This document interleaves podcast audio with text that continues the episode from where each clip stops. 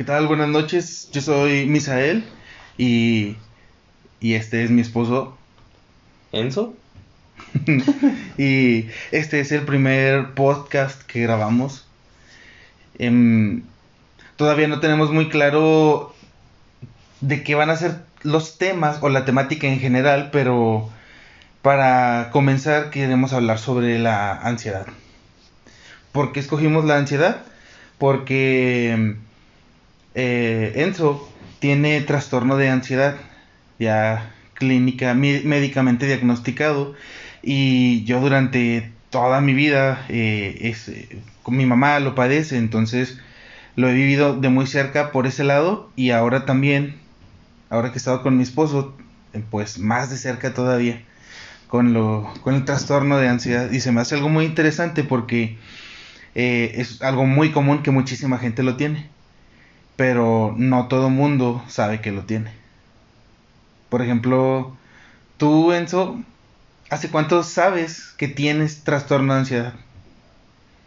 Mm, ¿Diagnosticado o que yo pensaba que tenía? Primero, ¿cuándo, ¿hace cuánto pensaba? Bueno, ¿cuántos años tienes? Tengo 20 años de edad. ¿A qué edad eh, sospechaste que tenías ansiedad? Cuando tenía unos 14, 14 años de edad, que fui a, hacer unos estudios para poder entrar a la preparatoria. Y en un test que, que me hice, resultó que tenía ansiedad. Pero en sí yo no conocía nada de eso. Pero ni sospechabas. No, no sospechaba hasta ese momento, ya empecé mi, con mi sospecha. Ok. Eh, ¿Cuándo te diagnosticaron trastorno de ansiedad? Ya tengo un año, un año y medio que me diagnosticaron en la clínica. Ok, y ahora, antes de que, de que te dijeran en esos estudios en la prepa, para la prepa, que probablemente tenías ansiedad, eh, ¿te habías dado cuenta de que algo no estuviera bien contigo respecto a la ansiedad?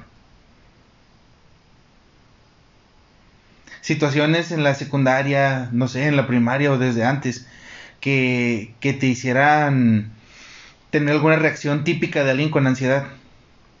Pues normalmente en la, cuando iba a la primaria o en la secundaria, siempre batallaba para hablar en público. Me generaba mucho estrés y generalmente no quería participar en eso, por esas razones. ¿Cómo era el estrés que sentías? Sentí, sentía mm, muchos nervios, mucho, pensaba mucho sobre cosas malas que podrían pasar o de mm, pasar alguna vergüenza. Ok, ¿y pensabas que eso era algo normal, que a todo mundo le sucedía? Sí. ¿Y de las personas que conocías, le sucedía a todos? Como que algunos se contenían más eh, su, su estrés, pero por lo general sí, la mayoría tenía. Ok. Bueno, esto es algo muy importante. Los nervios para pasar al frente, los nervios al exponer, ese tipo de nervios sí son comunes, todo el mundo los tiene. ¿Cuál es la diferencia entre esos nervios comunes, entre comillas, a los que siente alguien con ansiedad? Pues se multiplica por mucho los nervios que sufre una persona con ansiedad que una persona normal. Por ejemplo, cuando a mí me da mucho nervio o estrés, tiendo a salir corriendo de ese lugar. no sé exactamente por qué, pero siento la necesidad de salir corriendo de ahí. Ok. De hecho, ahorita que estás hablando de ello y recordándolos, eh, tus manos están inquietas y como si todavía te generara ese sentimiento. Pues de hecho sí todavía me sigue generando, pero trato de controlarme lo más que puedo. Recuerdo haber escuchado muy comúnmente que dicen que la depresión es exceso de pasado. Una persona con depresión vive mucho en el pasado, eso lo atormenta. El estrés es exceso de presente estresarte es cuando las, las cosas que tienes que hacer en ese momento te, te producen ese sentimiento negativo. Y la ansiedad es exceso de futuro. Por eso cuando estabas a punto de exponer, tu cerebro te hacía pensar en el futuro, en qué iba a pasar. Y te planteaba cientos de escenarios todos negativos. Entonces, esa es una manera sencilla que, porque es la primera vez que a mí me quedó muy claro la diferencia entre depresión, estrés y ansiedad, con ese simple ejemplo. Ansiedad, exceso de futuro. Ah, em, me imagino que es algo que te pasa comúnmente, ¿no? El pensar qué pueda pasar. Uh, sí, todos los, todos los días este, me levanto pensando en qué podría hacer en ese día o qué cosas malas me podrían haber pasar.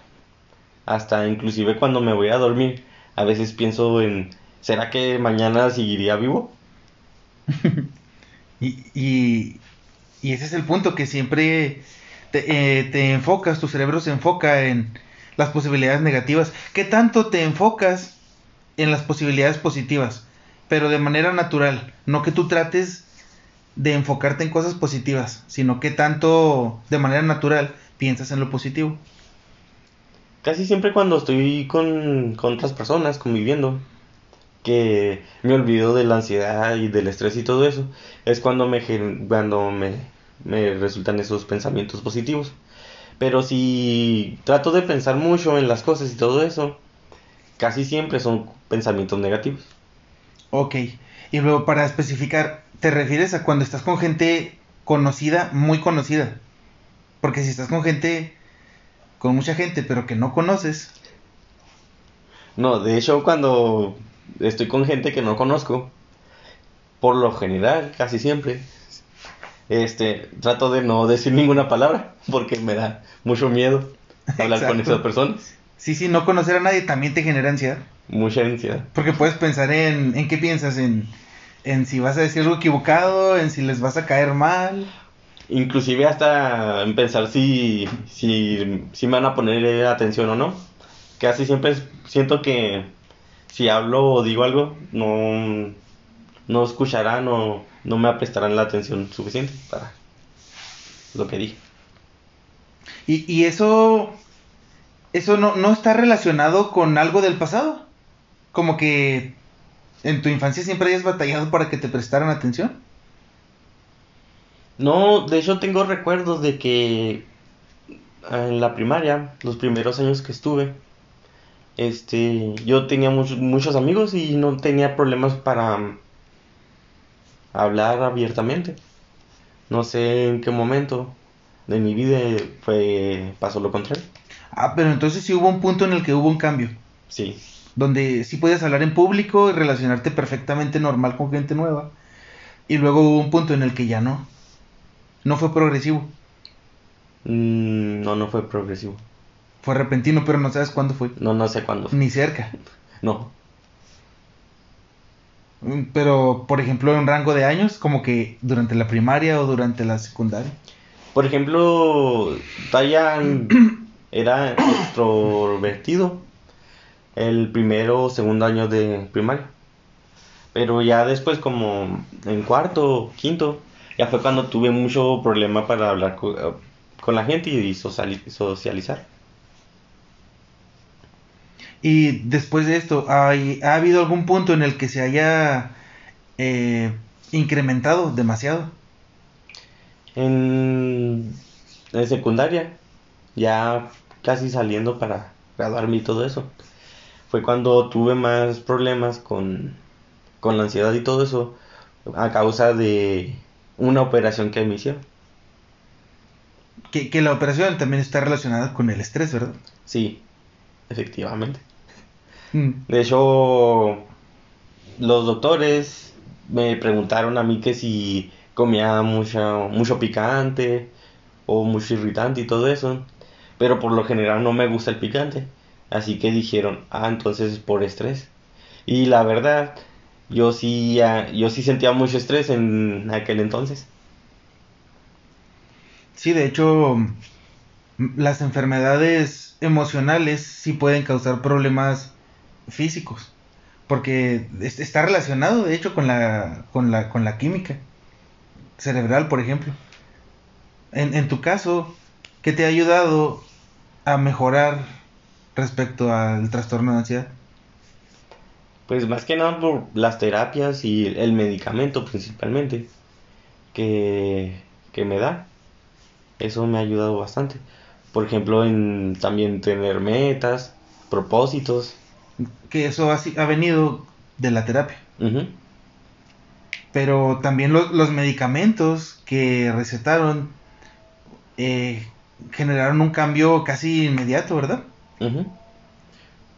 Al principio mm, no tenía mucha mm, lo que consideran fe en el medicamento. Yo pensé que no iba a funcionar. Pero a pasar los días me di cuenta que me ayudan bastante y me sentía mucho más feliz. Sí.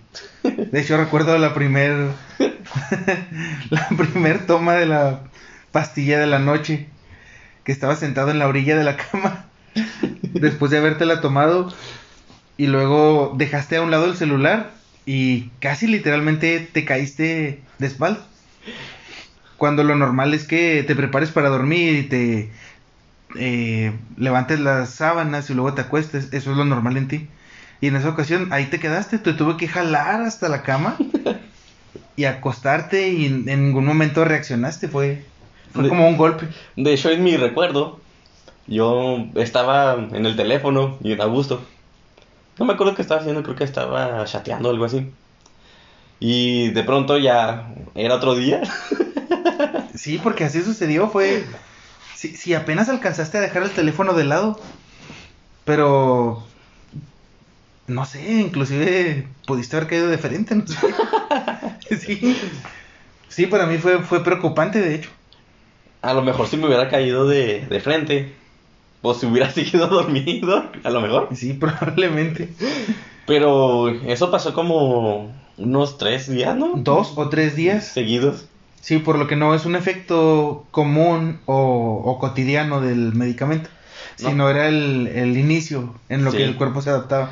De hecho, a mí me aconsejaron la, la psiquiatra que ese medicamento me lo tomara siempre en las noches. Así me ayudaría a dormir. Y si me lo, si me lo tomara temprano, en las mañanas, este, batallaría mucho para seguir despierto, porque adormecen. Que si te ha pasado cuando olvidas tomarlo en la noche y lo tomas en la mañana. Sí, se me ha pasado que también trato, casi quiero quedarme dormido todo el día. Me siento muy aflojerado y así. Pero sí, sí ha sido muy, muy importante, sí. Sí, es sí ha cambiado un, mucho. algo fundamental para mis días.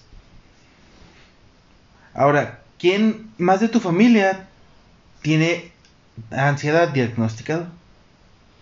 Mm, yo que sepa en mi familia mm, principal, no sé si tengan ansiedad o no. Yo digo que sí, pero no han ido o tratado de ir a, a atenderse si o que sea para ver si tienen o no. Así que no te puedo decir quién.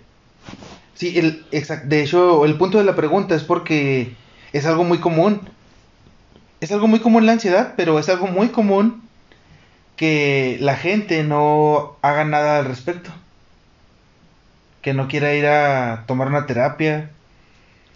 De hecho, ¿con qué, te, ¿con qué tipo de comentarios te has topado cuando le propones a alguien que debería tener una terapia psicológica? Normalmente me dicen que sí, que lo van a intentar, que lo van a probar. Cualquier cosa me dicen como para nomás darme... Por tu lado. Sí, exacto. Y Pero- también hemos visto gente que ha dicho, es para, eso es para locos, yo no estoy Ah, loco. sí. Por ejemplo, mi querida hermana eh, sí, sí decía que era para locos. Sí, así es. Y yo, yo personalmente opino que todos en algún momento necesitan una terapia. Sí, Todos. de hecho, una terapia, aunque sea de pareja o individual o lo que sea, ayuda mucho. No parece, pero ayuda bastante para tener una vida más plena y feliz. Sí, sí, y es que por un lado todos tenemos algún problema que nos serviría poder hablarlo ahí. Platicar. Y por otro lado, aun que existiera el caso que alguien no tenga problemas, el hablar con alguien más, sí sirve.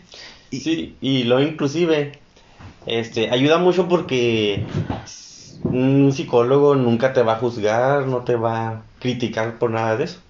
De hecho, siempre trata de ayudarte en lo que puede. Y ese es un, uno de los factores por los que es, es muy reconfortante hablar con un psicólogo, porque puedes tener una persona de mucha confianza, pero esa misma confianza te hace que no puedas contarle todo en absoluto. Porque si le tienes confianza y aprecio y esa persona te aprecia, puedes tener el temor a que te juzgue o a, o a, que, aunque intente no juzgarte, saber que la puedes decepcionar. Cosa que no pasa con un psicólogo. Contarle tus problemas a un completo desconocido, que por ética profesional no va a hablar de ello con nadie más, y que como no tiene nadie, gente en común contigo, no se lo va a contar a nadie más, es algo muy tranquilizador. Es como muchas personas, y sirve mucho de terapia el escribirlo. Sí, hacer diarios y... o cartas que al fin y al cabo puede que las tires o las quemes o lo que sea, pero ayuda mucho en... E, ese es el punto, o sea, escribir lo que hace es que tú lo saques de tu sistema. Hablarlo con un psicólogo, psicóloga, terapeuta, también te hace que lo saques de tu sistema. La diferencia es que esta persona eh, muy comúnmente te puede señalar algunos puntos de lo que estás diciendo que tú no te habías dado cuenta y que son importantes. De hecho, a veces te dicen otro tipo de perspectivas o... Sí, que no habías notado. Sí, normalmente. O, por ejemplo, en nuestro caso nos ha tocado que, que de algún punto en específico tenemos puntos de vista distintos. No nos ponemos de acuerdo. Pero cuando lo hablamos con la psicóloga y ella nos explica las bases de, del punto de vista correcto, ya sea tuyo o mío, eh, al que no tiene la razón, nos resulta más fácil decir, ah, ok, sí, sí está bien. Sí, hemos tenido muchos puntos de vista muy diferentes entre los dos, que en sí con la psicóloga sí nos ha ayudado bastante. sí, para dejarlo claro y poder... Poder avanzar en Exacto, dejarlo atrás y... Sí, sí. Y ya, ya seguir adelante. Ahora, otro punto que se me hace muy muy importante mencionar es que uno que no, una persona que no tiene ansiedad ve algunos de los factores de la gente con ansiedad y nos resultan difíciles de creer. ¿Cómo cuál? Por ejemplo, e, e, esa preocupación excesiva por todo. O por ejemplo que no te guste escuchar sonidos como silbar, por ejemplo. Ah, sí, los sonidos muy agudos me hacen que me sienta mal físicamente. O, o los estallidos de, de enojo, que son comunes con las personas que yo conozco que tienen ansiedad. Así sucede, son estallidos porque es, es un, un, un estallido, es algo repentino que, hace mucho ruido y así tan rápido como llegó, se fue. Y así es como le sucede a ustedes. Se pueden enojar muy fuerte, muy pronto, y así de rápido como se enojaron, se pueden tranquilizar, olvidarlo, y en el mejor de los casos, que, que es algo que, que, veo que si logras muy seguido, es reconocerlo y hasta disculparse por él por lo que se haya hecho. Pero no, no puedo, no puedo entender eso, porque, porque yo, yo a veces siento, obviamente tengo muchas situaciones que me causan mucho enojo, pero, pero no sale, no estalla, no siempre, claro que a veces sí, porque eso es normal. Sí, pues es normal. Eso es normal. Pero, pero lo normal en mí es que no salga a ese grado el estallido. También veo un punto de vista que yo tengo es que puede que algunas cosas nos haga estallar así, pero otras cosas que se supone que nos debería hacer hacernos estallar, pasa todo lo contrario, nos ponemos nada más calmados y dejamos que pase todo eso y luego ya es cuando nos pasa algo. ¿no? ¿Cómo, cómo que les pasa algo? Pues ya sea que nos, nos sintamos mal o que mm, ya después nos dé ansiedad o preocupación. Sí, es que por lo que yo he visto, el tener ansiedad hace que las emociones estén fluctuando mucho y que lleguen al límite. De hecho, si no estás al pendiente de tus emociones, es muy fácil que se salgan de control. Sí, y por cualquier cosa o situación. Sí, sí, yo he visto que a veces tienes, sientes tristeza y no hay una razón. O puede que la haya, de fondo. Sí. Pero, pero me ha tocado que genuinamente digas, es que no sé, yo, yo tra- trato de ver qué es lo que tengo, pero, pero no lo encuentro, nomás me siento muy triste. Pues mayormente cuando pasan esas situaciones me pongo a reflexionar y a pensar y a pensar. As- puede pasar hasta tres días y todo. Ya, pero llego al final de, del por qué, Sí, sí, porque siempre hay una, una razón. una razón. Pero batallo mucho con al principio saber cuál es la razón.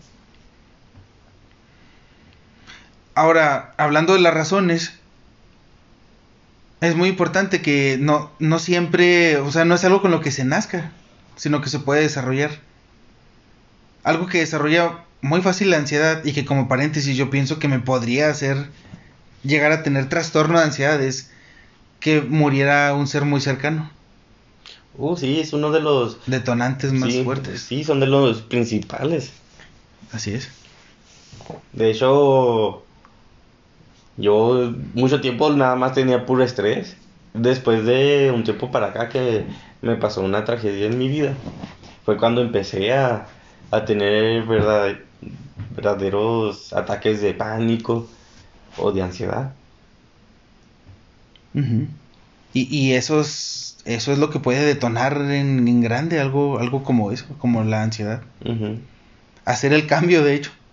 Y, y, y de hecho algo muy, muy importante y relacionado con ello es que por lo general van de la mano siempre el estrés y la ansiedad con, La depresión.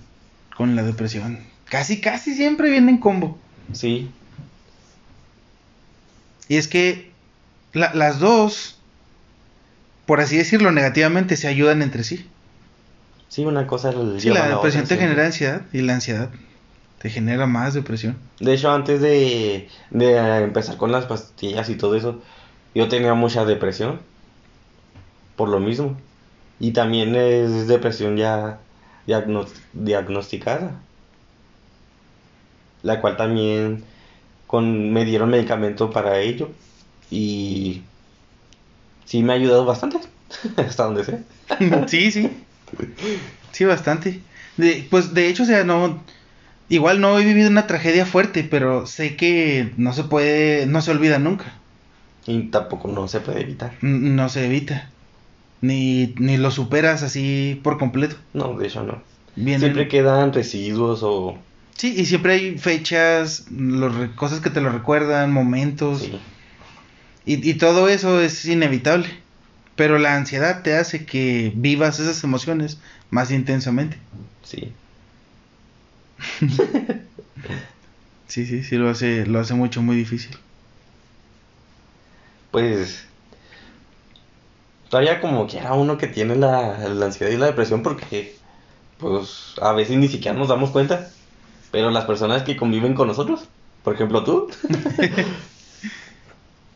Sí, es, es difícil. es difícil, pero, pero eh, siempre lo he dicho, saber que está diagnosticado la persona eh, lo hace mucho más fácil. Porque, porque cuando no está diagnosticado, a veces uno, uno puede pensar, no, es que, ¿por qué se enoja tan fácil? No, no, no hay justificación, pero cuando sabes que, que está diagnosticado y cuando entiendes que es una química cerebral distinta, que altera las emociones, pues sabes que no está en el control de la persona. Muchas veces hasta supongo que te hace pensar que a poco no me quiere o... o Sí, al comienzo, al Sí, comienzo era, era así como, como que eso es lo natural. Todo lo que vemos en los demás siempre lo queremos adaptar a nosotros mismos y eso es algo natural. Yo veo cómo actúa alguien y mi cerebro automáticamente, mi subconsciente, lo analiza y dice, yo por qué haría eso. Y si yo lo hago por tal razón, entonces esa persona tiene que estarlo haciendo por esa razón. Y así pensamos todos. Entonces, no, no puedes hacer que, que engrane o casque perfectamente la manera de razonar de alguien con ansiedad, alguien sin ansiedad. Sí, de hecho, así empiezan los malentendidos en muchas personas, pero pues también no saben o no se dan cuenta de que tienen algún problema. Sí, sí, sí, de hecho. Porque igual con como yo que tengo ansiedad, nos da una perspectiva muy diferente de la vida. Algunas cosas pienso que los hacen hasta con odio hacia nosotros. Ajá. Pero en la verdad, pues, en la realidad no es así. Sí, sí, o sea, tú, tú y mi mamá, casi todo lo que las personas hagan se lo toman personal. Y a, y a veces resulta muy obvio que aquella persona hizo esta cosa que les afectó, pero que ni siquiera los estaba volteando a ver. Resulta obvio para mí. Pero para ustedes, no, o sea, es, es hasta difícil hacerlos entender que no. Ustedes piensan que fue intencional. O a veces estoy bromeando de algo y se lo toman totalmente literal. Y yo digo, pero que si es obvio que es broma. Porque, porque suelo razonar con lógica y decir, si sabes que soy tu esposo y que te amo, ¿por qué vas a creer que te quiero hacer daño? Entonces, bajo esa lógica, cualquier cosa negativa que veas de mi parte, tú deberías decir, no, no, no me lo está haciendo adrede, no puede ser porque me ama. Pero no, así no funciona. sí. Así no funciona para, para ti. Pero ya después de, de pensarlo y analizarlo cada cosa, pues uno llega a la conclusión de que, pues que no es, no es así, no es tal cual.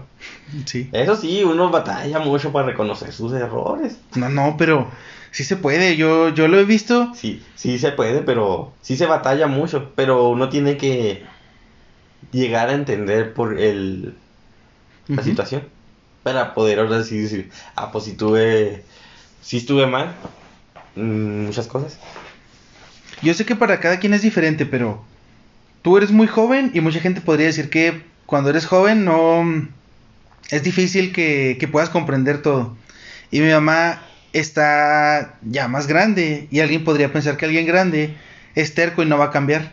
Pero en ambos casos yo he visto que con el paso del tiempo los dos han sido capaces de superar muchas cosas propias de la ansiedad.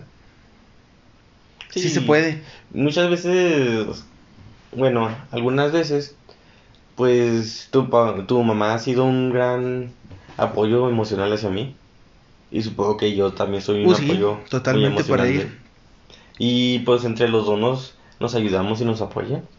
Y pues lo bueno es que tenemos gente como tú, que también nos ayuda y nos apoya.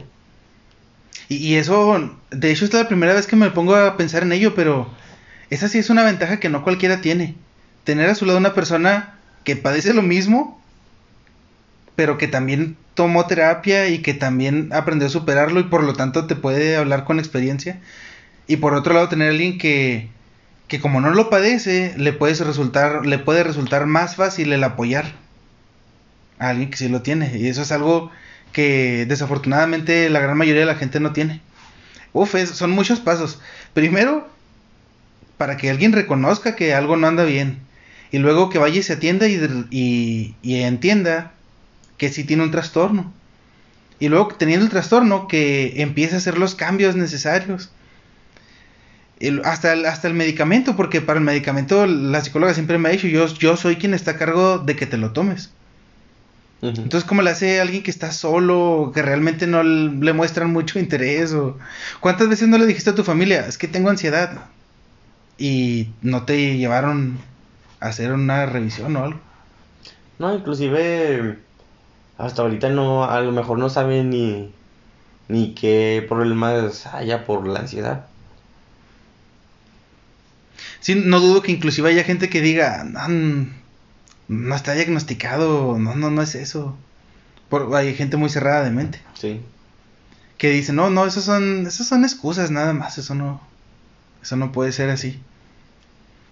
Y, y también algo que he visto que batallan mucho es, no sé cómo explicarlo, o cómo lo puedes explicar tú. A veces los he visto que tienen una sensación de, no sé, como si se sintieran atrapados dentro de su propio cuerpo, que quieren correr. Sí, sí, como si estuvieran, yo los he visto así como que quisieran arrancarse algo. Sí, pues esos son los ataques de pánico. Que pues lo bueno es que ya tiene mucho tiempo que no, no me ha dado uno. Y es una situación horrible. Para el que lo sufre y para el que lo vive de, de fuera también. Ah, pues de una vez que, que estábamos trabajando juntos entregando los muebles, ¿te acuerdas? Cuando Sí. que ahí me dio un ataque de pánico en medio del tráfico y, y qué podía hacer si estaba el tráfico a todo lo que da. Sí, sí, que querías bajarte, pero no, no se podía. Sí, y yo todavía lo siento horrible. Todavía pienso en eso y, y me acuerdo en la sensación que tenía. Sentía que, que me quería morir casi. Fue una sensación y una experiencia muy fea. Y a pesar de que lo vi y lo viví, no puedo imaginarme una situación en la que yo llegué a sentir eso. No, pues no es una, una sensación muy, muy rara. Sí, es muy raro. Ni siquiera podría en sí explicarte al 100% cómo se podría sentir o algo así. Y vuelvo a lo mismo, es- eh, yo he visto que es algo tan común que tanta gente lo padece. Es más, he visto gente que que estoy muy seguro que que lo padecen, pero no está diagnosticado. Y y esta gente por como los he tratado, sé que nunca van a nunca van a ir a, A terapia. a terapia, nunca. No, no. Entonces es, feo porque así sabiendo, investigando, teniendo terapia, teniendo medicamento, de todos modos hay recaídas, de todos modos se tiene la ansiedad. Ahora, ¿cómo será vivirlo sin saber que se tiene? Sí, de hecho, mucha gente hasta se lo toma mal cuando uno les da un- el consejo de, de ir. Sí, sí. Pero pues es algo meramente, bueno, no meramente, pero, pero en gran manera cultural. Porque aquí en, en México especialmente, pues no sé, en la comunidad que uno vive, pues, la gente es más cerrada en, ese tipo de cosas. Y más sabiendo que es una persona mayor. Uh, sí. Sí, sí, la gente mayor no cree en las enfermedades mentales. No, no, así creen que así se vive y, y que, y que no hay otra opción. Así es. Y sí se puede, sí, es cierto, mucha gente así ha vivido y, y muerto sin darse cuenta. Pero la diferencia es que si lo entiendes y lo tratas, entonces puedes tener una mucho una mucho mejor calidad de vida. De hecho, yo no me no me imagino cómo era tu vida antes de del medicamento y antes de todo esto. Pues llegué al punto de que pues no tenía a nadie, básicamente. Me sentía muy solo y no sabía ni cómo sobrellevar la vida. Sí, es, es, es difícil así. Pero bueno, el punto es que ya no es así. No, ya no. Y, y el cambio que positivo que se ha generado es tan grande que, que muchas de esas cosas tristes ya se pueden hablar de manera normal. Y muchas situaciones que a muchos les parecerían difíciles ya se pueden ver desde otra perspectiva. Inclusive, pues ahorita estamos grabando esto que sirve también como una terapia ocupacional. Que ayuda bastante pues con nosotros que tenemos mucha ansiedad. Pues sí, le ayuda a quien sea para empezar, o sea, Sí, m- sí. pero especialmente a quien tiene ansiedad. Sí, porque pues es como las cartas y todo eso que uno se puede desahogar y platicar sobre. Así es. Pues consejo para... Bueno, cada quien sabe qué hacer con su vida, pero lo más recomendable es, es ir con un profesional, no, no se pierde nada, de hecho. No, de hecho no. Y si por alguna razón tienes algún alguna enfermedad o, o a- trastorno también, pues ah, te, te va a ayudar bastante. Yo con, con mi experiencia les digo que sí, se ayuda uno bastante. De hecho, hay etapas tempranas en las que... Que fácil se puede ir un trastorno o lo que sea. Hay veces que se puede tratar sin medicamento. Sí. Y con, Con pura terapia. con pura terapia y, no, y un año de terapia. Sí, O menos. de hecho sí. O, puede estar, o puedes estar en el punto en el que necesitas medicamento de por vida y terapia constante. Que tampoco tiene nada de malo. No, de hecho sí, como me dijo la psicóloga, si con una pastilla que te tomes a diario te va a mejorar mucho la vida, pues es mejor la, la pastilla que estar así. Así es. Y, y eso ya aplica para cualquier tipo de, Trastorno. de trastorno, de desorden, de problema mental que se tenga, cualquiera, cualquiera. Todos, todos se pueden, se puede ayudar para que se tenga una mejor calidad de vida. Más que nada como consejo que yo les doy es que traten de buscar ayuda ya sea con, con la persona que más tengan confianza o para empezar. Porque pues sí es mejor ir a, a buscar ayuda profesional. O, o algo muy simple, me imagino que... Quiero pensar que es algo que todo el mundo lo sabe y que es muy obvio, pero hasta en el momento de mayor necesidad siempre se puede marcar al 911. No sé si, No, de si hecho, cualquiera lo sepa. por ejemplo, en estos casos de pandemia y todo eso, y aunque no, ah, desde antes creo, este ya podías marcar y pedir ayuda psicológica Sí, desde teléfono. 24 horas Sí, al 911. en cualquier momento en que tengas una crisis o que te sientas mal, puedes hablar. Así es, así que el punto es que todos necesitamos en algún momento apoyo y, y lo creas o no, siempre va a haber alguien dispuesto a apoyar, aunque sea porque le están pagando y sea un profesional, Pero todos pero siempre hay alguien que está dispuesto a ayudar y de hecho esa persona que le paga por hacerlo creo que es de lo más recomendable para, para, para ayudarte. Sí. Y también, ¿qué otra? Ah, se me hace muy importante que, que las personas sepan que cualquier, y eso lo digo por mi propia experiencia, cualquier momento en el que sientas que eso es lo último, que eso es el fin, que no puedes con ello, eh, siempre pasa, siempre pasa. Por más horrible que sea el momento, siempre se pasa. Y a mí, a mí me ha servido personalmente a salir más fácil de esos momentos. El saber que se va a superar ayuda a sobrellevar el momento. Entonces, no hay que hundirse en esos sentimientos negativos O pensamientos negativos. o pensamientos negativos, no hay que hundirse en ellos, hay que, hay que tener siempre presentes que se van a pasar. Y hay que poner la vista en eso. Hay que centrarse en eso, en decir, esto se va a pasar, esto se va a pasar.